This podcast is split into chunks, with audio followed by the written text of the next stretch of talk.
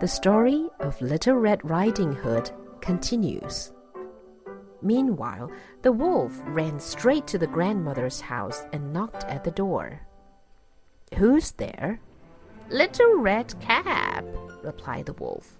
She is bringing cake and wine. Open the door.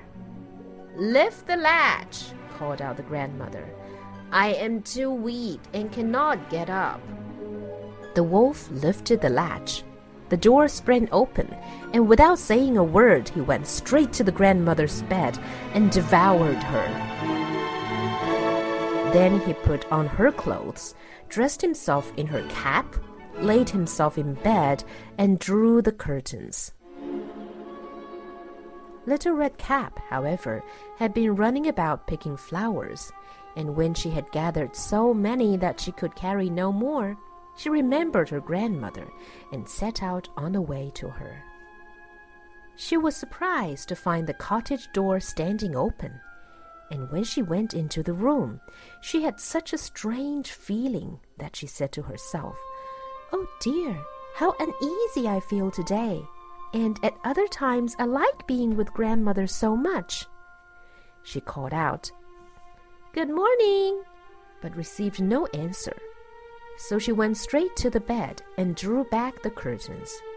There lay her grandmother with her cap pulled far over her face and looking very strange.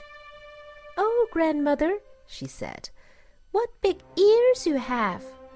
The better to hear you with, my child, was the reply. But, grandmother, what big eyes you have, she said. The better to see you with, my dear. But, grandmother, what large hands you have. The better to hug you with. Oh, but, grandmother, what a terrible big mouth you have. The better to eat you with. And scarcely had the wolf said this, than with one bound he was out of bed and swallowed up Redcap. When the wolf had appeased his appetite, he lay down again in the bed, fell asleep, and began to snore very loud. The huntsman was just passing the house and thought to himself, How the old woman is snoring! I must just see if she wants anything. So he went into the room, and when he came to the bed, he saw that the wolf was lying in it. Do I find you here, you old sinner? said he. I have long sought you. Then, just as he was going to fire at him, it occurred to him that the wolf might have devoured the grandmother, and that she might still be saved. So he did not fire, but took a pair of scissors and began to cut open the stomach of the sleeping wolf. When he had made two snips, he saw the little red cap shining, and then he made two snips more, and the little girl sprang out, crying, Ah, how frightened I have been! How dark it was inside the wolf! And after that, the aged grandmother came out alive also, but scarcely able to breathe.